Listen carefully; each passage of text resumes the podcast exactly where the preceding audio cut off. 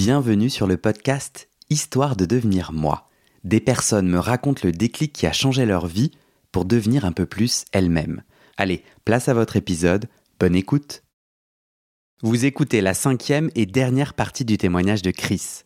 Si ce n'est pas encore fait, je vous conseille vivement de commencer par le début, la partie 1, intitulée Gay, mon déclic pour oser devenir papa, et c'est juste avant dans la liste des épisodes. Donc aujourd'hui, tu es en couple? Oui, avec un mec que j'ai rencontré quand elle était enceinte de euh, bah, à peine trois semaines. Donc le moment où tu le rencontres, tu ne lui dis pas. Bah non, ah non, je veux pas me tirer une balle dans le pied. ah non, je veux pas me tirer une balle dans le pied. Je me dis, bon, déjà, euh, voilà, première rencontre et tout, on va y aller mollo sur les annonces et les trucs et tout. En plus de ça, je me dis, dans la communauté homosexuelle, enfin chez les gays, il y en a quand même beaucoup qui ne veulent pas d'enfants ou qui ont une vie sans enfants, et donc je me dis. Euh, bon, tu vois, je suis pas très sûr de quel va être son point de vue là-dessus. Et, puis surtout, je me dis, bah, en fait, il va partir en courant si je lui dis, euh, je vais avoir un enfant dans neuf mois, qui du coup ne sera pas avec toi, qui sera pas issu de notre couple, qui sera, enfin bref. Donc je me dis, bon. On attend un peu. Ouais. Et puis surtout, j'avais envie depuis un moment d'arrêter de, me projeter euh, beaucoup trop depuis le. Enfin, j'avais tendance à me projeter énormément dès le premier encart. Et là, j'étais plus en mode depuis ces derniers mois. Je rencontre, je profite, j'apprends à connaître et j'arrête de me projeter et de me dire euh, c'est lui, c'est pas lui, ça va marcher, il y a des trucs, mm, mm. coche les critères et machin. Donc j'étais mm. plus en mode allez, je prends mon temps, je voilà. Donc euh, au tout début, je ne lui ai pas dit. Tu lui as dit au bout de combien de temps? Je lui ai dit au bout de un mois, un mois de relation entre lui et moi. Ok. Sachant que j'ai eu une énorme opportunité de lui dire euh, au bout de deux semaines. Le moment où il t'a dit quoi? Veux-tu être papa? Non. Le moment où je parlais de, potes à moi qui euh, avaient eu un enfant. Et là, euh, un couple de mecs qui avait eu un enfant. Et là, je ne sais pas pourquoi, genre, il me sort comme ça, alors que c'était pas du tout le, but de, de, mon histoire. Il me dit Ouais, d'accord, ok, je comprends. Donc, euh, toi, tu es en train de m'annoncer que tu as un enfant, c'est ça? Et là, je me dis Non, mais génial, il me tend une perche, j'y vais. Donc, je lui dis Bah, je sais pas d'où ça sort ou comment tu peux me sortir un truc pareil ou t'as deviné ça, mais je lui dis Bah, oui, oui, effectivement, j'ai un enfant. Je, mens sur le euh, j'ai un enfant et pas je vais avoir un enfant. Tu vois, Je hmm. dis Oui, oui, effectivement, j'ai un enfant. Et alors là, crise d'angoisse. De son côté. De son côté. Il a une énorme crise d'angoisse. Euh, ah non, putain, fait chier, ça recommence, fait chier. On s'était déjà engueulé de ouf avec mon ex. Euh, ah mais c'est l'histoire de ma vie, je comprends pas. À chaque fois, je tombe sur des mecs qui veulent un enfant ou qui ont un enfant, mais et moi j'en veux pas. Euh, et je vois crise, mes crises d'angoisse, genre. on était dans le lit, tu vois, il se relève, il se prend la tête dans les mains, il était là genre, oh non, ça va pas et tout il me dit putain machin. Je dis mais c'est pas grave euh, je lui dis c'est pas grave parce que comme cet enfant je l'ai déjà il a déjà une maman et un papa tu n'as pas besoin d'être papa t'inquiète pas. Ouais mais non mais ça me fait chier parce que je veux avoir un quotidien de, de sans enfant euh, une vie sans enfant des vacances sans enfant euh, ça va te prendre énormément de ton temps enfin ça te prend énormément de ton temps et tout machin. Et en fait au bout de 10 minutes je vois bien que c'est je vais dans un dans le mur. Et donc je lui dis mais non, je déconne, j'ai pas d'enfant et tout. Je lui dis, t'es ouf, je te l'aurais déjà dit et tout. Et donc là, il me dit, ah bon, t'es sûr? Et je lui dis, mais non, mais évidemment que j'ai pas d'enfant. Euh. Bref, donc voilà. Et, sauf que moi, dans ma tête, je me dis, oh oh, comment je vais faire? Mais genre un peu pris de panique, tu rebrousses chemin. Ah bah ouais.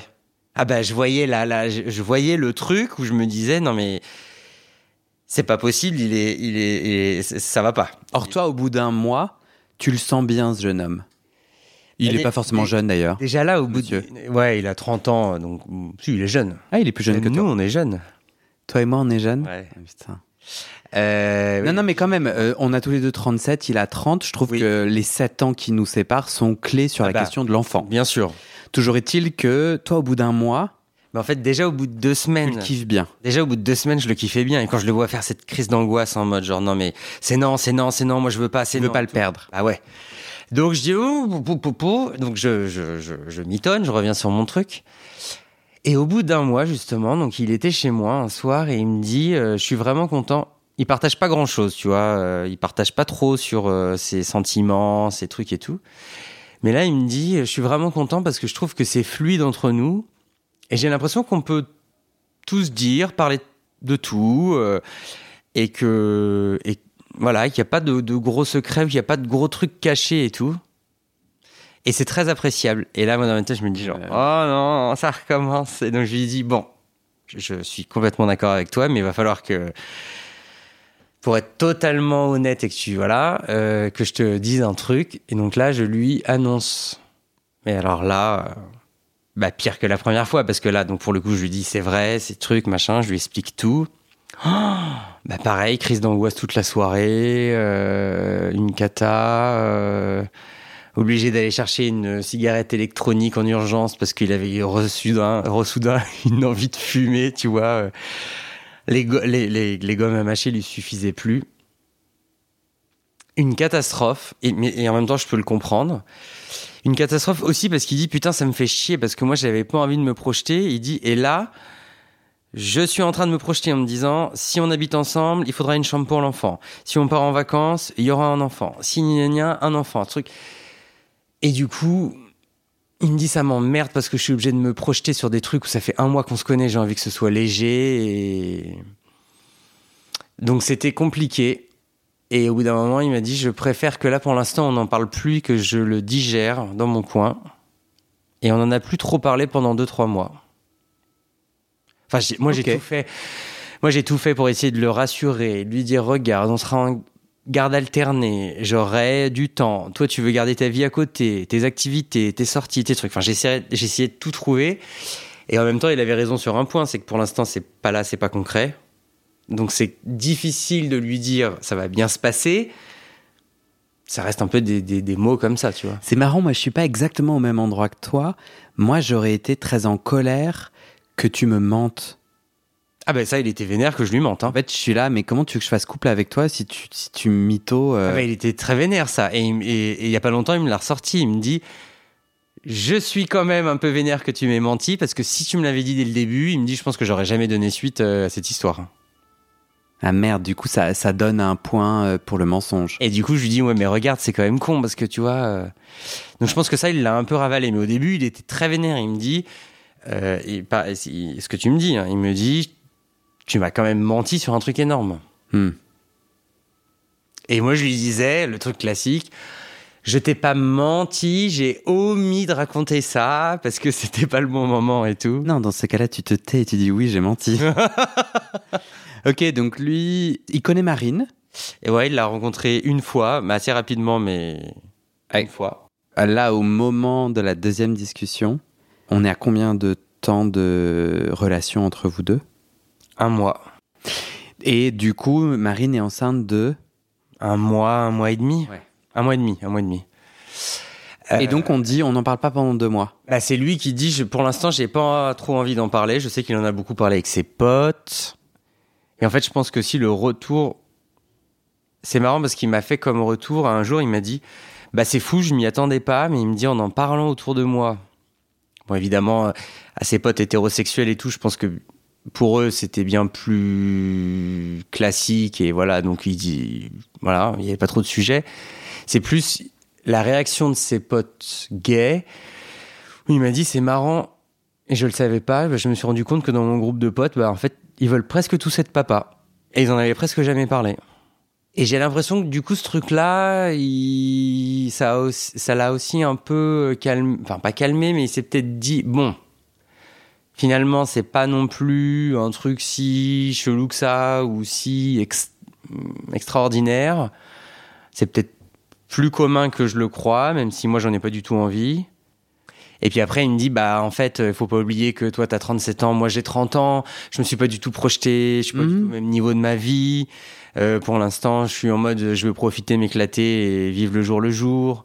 Lui aussi, il aime, il aime les apéros. Ouais. Bah ouais, vous avez Ah bien oui. trouvé. Mais je suis d'accord avec euh, ce que tu restitues. C'est pourquoi c'est un sujet? C'est-à-dire, là, il y a une garde alternée qui va avoir lieu. Ouais. Donc en fait, euh, c'est un peu comme tomber amoureux de quelqu'un qui a un métier très prenant. Il y a, il y a des fois où, euh, tu vois, si tu tombes amoureux d'un musicien, bah, parfois il est en tournée. c'est drôle. Et du coup, quand il est en tournée, bah, toi, t'es. Enfin, mais vous avez des moments ensemble. Enfin, il y a des moments où Ouais. tu n'auras pas ton fils, où vous serez deux. euh, Et lui, il s'est tout de suite dit merde, il faut que je, je, je m'enquière du statut de beau-père et que j'incarne un rôle. Alors c'est marrant parce que je lui ai fait exactement la même réflexion et j'étais trop content de mon argument, de celui que tu viens de me dire. Euh, il m'est pas venu tout de suite, mais il m'est venu dans les discussions après. Et à un moment, je lui ai dit Mais attends, mais regarde, c'est comme si en fait, dans six mois, toi ou moi, euh, l'un de nous deux, on a une euh, opportunité professionnelle, je sais pas où, à l'autre bout de la France ou dans un autre pays.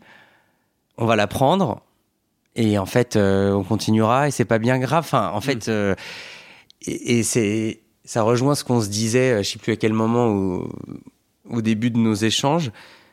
En fait, on peut pas prédire et savoir ce qui va se passer dans la vie. Donc en fait, Mm. même quand tu rencontres, ça marche aussi en amour, quand tu rencontres quelqu'un ou en relation, on peut pas savoir. Donc partant de là, j'avais envie de dire, tu sais pas, ça se trouve, déjà c'est peut-être toi qui me largueras parce que t'en as marre. Mm. C'est peut-être toi qui trouveras un taf à l'autre bout de la planète. C'est peut-être toi qui je sais pas quoi.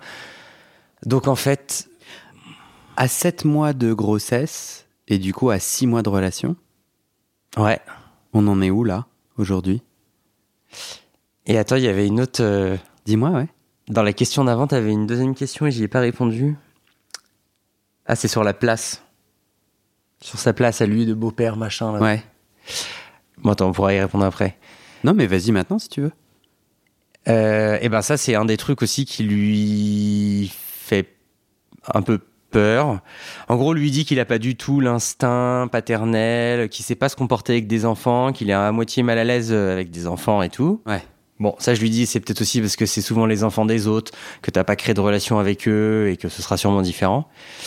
Et après, il est vachement sur, euh, mais quelle va être ma place? Quelle est la place que vous allez me donner? Qu'est-ce que je vais Hmm.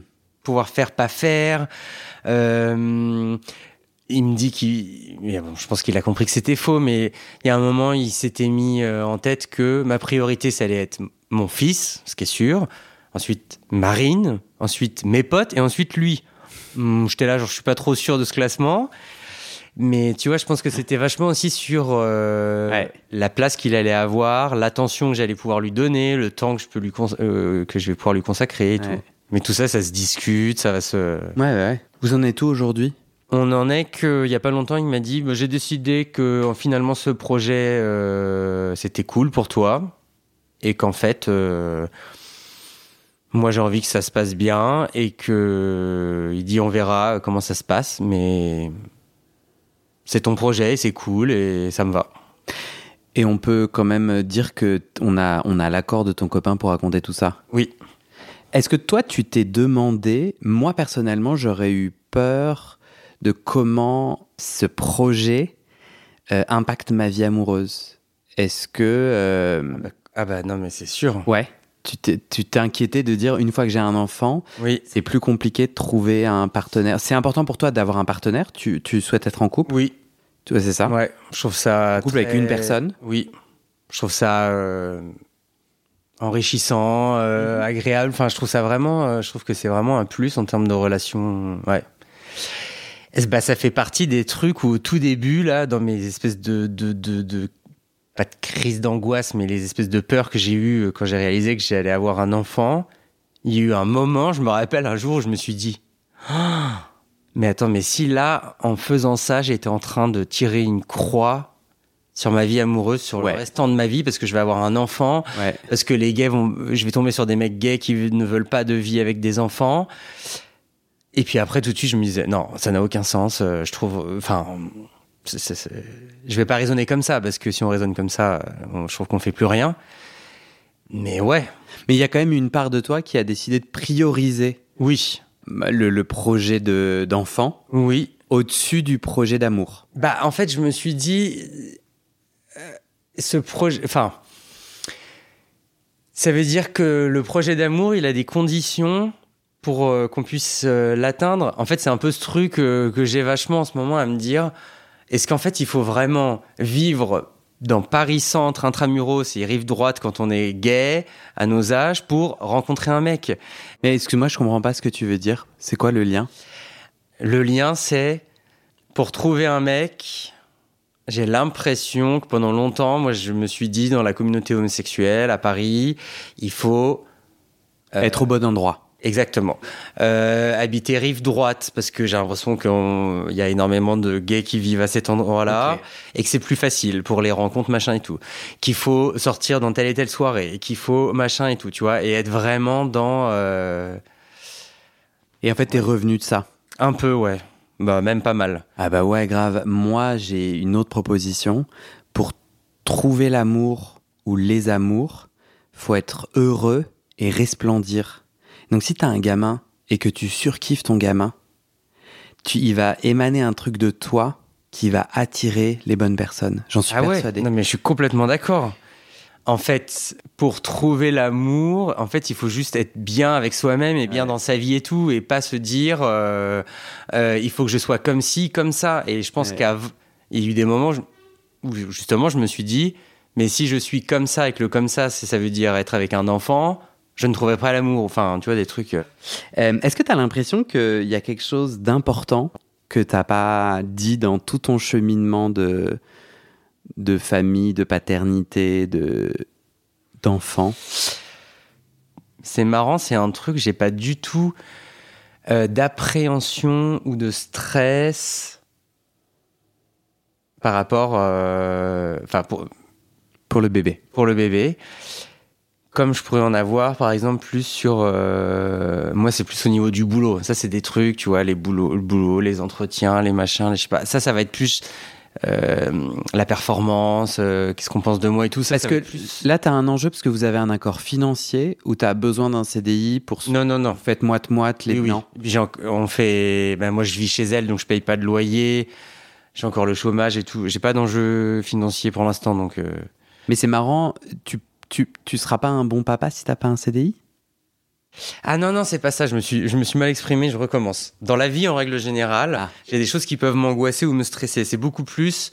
euh, moi, c'est beaucoup Le pro. le pro Hmm. pour tout ce qu'il y a derrière, c'est-à-dire, euh, je sais pas. euh, ce qu'on va penser de moi, être performant, être bon, enfin ces trucs-là, je sais que c'est générateur de de- de- d'anxiété, d'anticipation, de tous ces trucs-là. Mais pas le bébé. Pas du tout, mais vraiment pas du tout. Et c'est un truc, c'est comme si je me. Je, je le ressens et je le, je le vois comme un truc très naturel. Je me dis, mais. Ah ouais. Genre, c'est, c'est, c'est très naturel. Ça me fait pas du tout peur. Je me Et t'as de la joie? je saurais comment le faire. C'est Tu cool. vois, je, je saurais comment. Marine Taf, boss, elle a Marine, un elle taffe, CDI. ouais. Et pourquoi tu serais pas papa au foyer? Bah, on en a vite fait parler parce que, parce que du coup, comme je suis au chômage, on s'est dit pourquoi pas. Si je veux le faire, je peux le faire. Après, ça veut dire quand même que mes journées sont dédiées à ça euh, tout le temps. Bon, je sais pas si au bout d'un moment, je vais pas me dire j'ai envie de faire autre chose dans me- de mes journées, quoi. En termes de relations sociales et tout, tu vois. De... Mais t'as pas peur de mal faire? Mais non, justement, c'est ça. J'ai pas du tout peur de mal faire ou d'être euh, justement jugé sur mes capacités et tout. Je sais pas pourquoi ce truc-là. euh, je me dis, euh, mais je suis sûr que je, je, je sais faire ou que je vais. Ouais, c'est trop cool ça. Je sais pas si je vais toujours bien faire, mais je suis sûr que je vais faire. Enfin, je vais, je vais le faire et je vais. J'ai une question super intime. Euh, on a toi et moi. Alors, pardon, je vais parler en mon nom, puis tu me diras si c'est vrai pour toi. Moi, j'ai grandi avec cette idée que l'homosexualité est une perversité et qu'il y a un lien très proche entre homosexuel et pédophile. Donc, ça va être au travers des discours, des, des anti-mariages gays, Oui. euh, où il faudrait protéger les enfants. Ouais. Euh, les lois, tu vois, dans plus de 70 pays, c'est un crime d'être lesbienne, bi, gay ou trans. Et les politiciens dans ces pays disent il faut protéger les enfants Ouais. de ces individus. Et c'est bizarre, mais j'ai un peu l'intuition que ça c'est venu cristalliser en moi cette euh, peur d'être pédophile, je sais pas, mais cette idée un peu que je pourrais être mauvais pour un enfant. Ok. mais de façon très très, c'est vraiment très pernicieux, c'est très sensible, c'est très. euh, Et par exemple, quand j'ai dit à mon, à mon frère et à ma belle-sœur, avec qui j'ai un super lien, ben, j'aimerais emmener euh, séparément les neveux et nièces euh, quand ils ont 10 ans et tout, eux ils étaient là, mais, mais grave, trop bien, euh, tiens. Ouais, je m'étonne. Et il y avait trop cool. Il y a eu zéro question. Et moi, en fait, quand s'est approché le premier week-end avec ma nièce, c'était elle, elle en premier, euh, ben, je me suis mis à stresser en mode merde, est-ce que j'ai besoin. Donc, je vais prendre une chambre en- ensemble?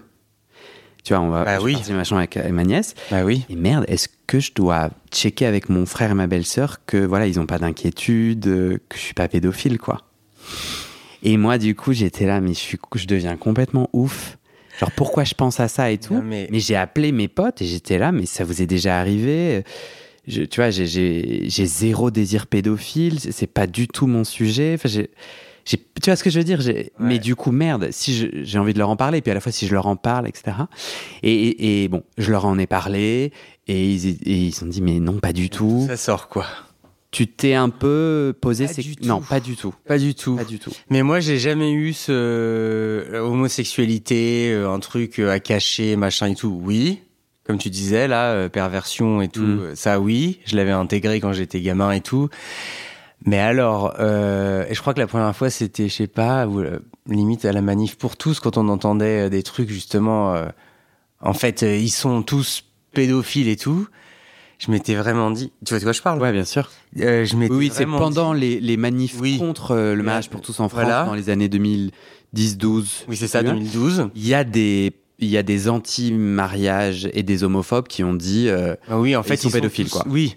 Et vraiment, là, ça m'avait choqué. Je m'étais dit, mais quel rapport Mais d'où ça sort? Où est-ce qu'ils sont allés chercher un truc pareil? Profondément ancrés dans notre société, dans notre narratif. Oui, et en fait, ça, je l'ai, je l'ai découvert après. Mais alors, vraiment, alors pour moi, ça, c'est. Alors, je me pose pas Ouais. une seule fois la question. Oh, non. Et si les gens se posent la question, bah écoute, c'est leur problème, mais Mhm. tu vois. Mais alors moi, non, vraiment pas du tout. Ah non. Imagine, on, on enregistre une suite dans 5 ans. Ouais. T'aimerais me raconter quoi? En fait, je pense que j'aurais envie de te raconter et de te rassurer, enfin de te rassurer, c'est pas toi, mais de dire genre, oui, il a un papa qui est euh, homosexuel, mais tout va bien, il va très bien. Euh, je pense que j'aurais envie de partager aussi euh, s'il a des réflexions, tu vois, à l'école sur euh, le fait que peut-être euh, genre, euh, ben moi papa il a un, amoureux et puis maman elle a un amoureux aussi, ou Hmm. papa et maman. euh, ils, je sais pas, ils sont pas, ils sont pas mariés ou je sais pas. Enfin bref, dans 5 ans, il aura 5 ans. Bref, il y aura peut-être déjà des réflexions, je sais pas. Donc Tu t'en inquiètes de ce monde, de ce monde violent? Bah, pas trop, Euh, pas trop, pas trop. Mais toutes les histoires là, un peu de cyberharcèlement et tout, mais mon qui arrive au collège, lycée et tout là, ça, ça me fait pas trop kiffer. Enfin, tout le truc, je me dis, d'avoir un père qui est homosexuel, peut-être que c'est un euh, un truc sur lequel aller chercher un gamin, quoi. Ouais. C'est. Mais bon, Sauf si, en fait, euh, plein plein de gens, quelle que soit leur orientation sexuelle, euh, racontent ces histoires euh, ouais. de, de, ces schémas- histo- ouais, de, de- de schémas différents schémas. différents, ouais. Pour moi, en fait, je trouve que c'est une très belle conclusion là que tu, m'offres.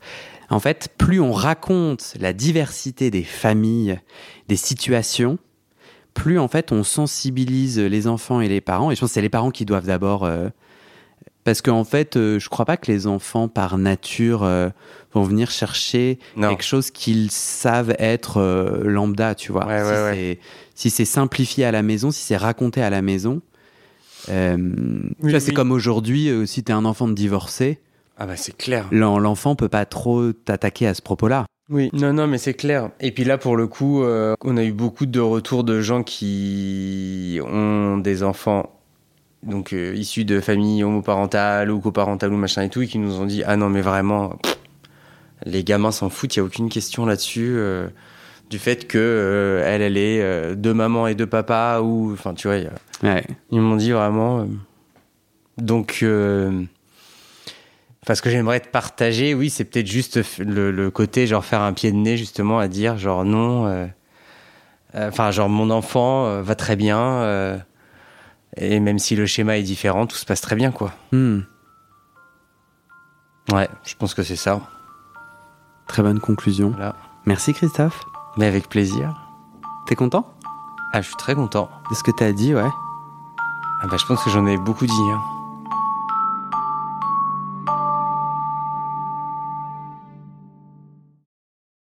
Et c'est la fin de cet épisode. Vérifiez dès maintenant si la suite est déjà publiée.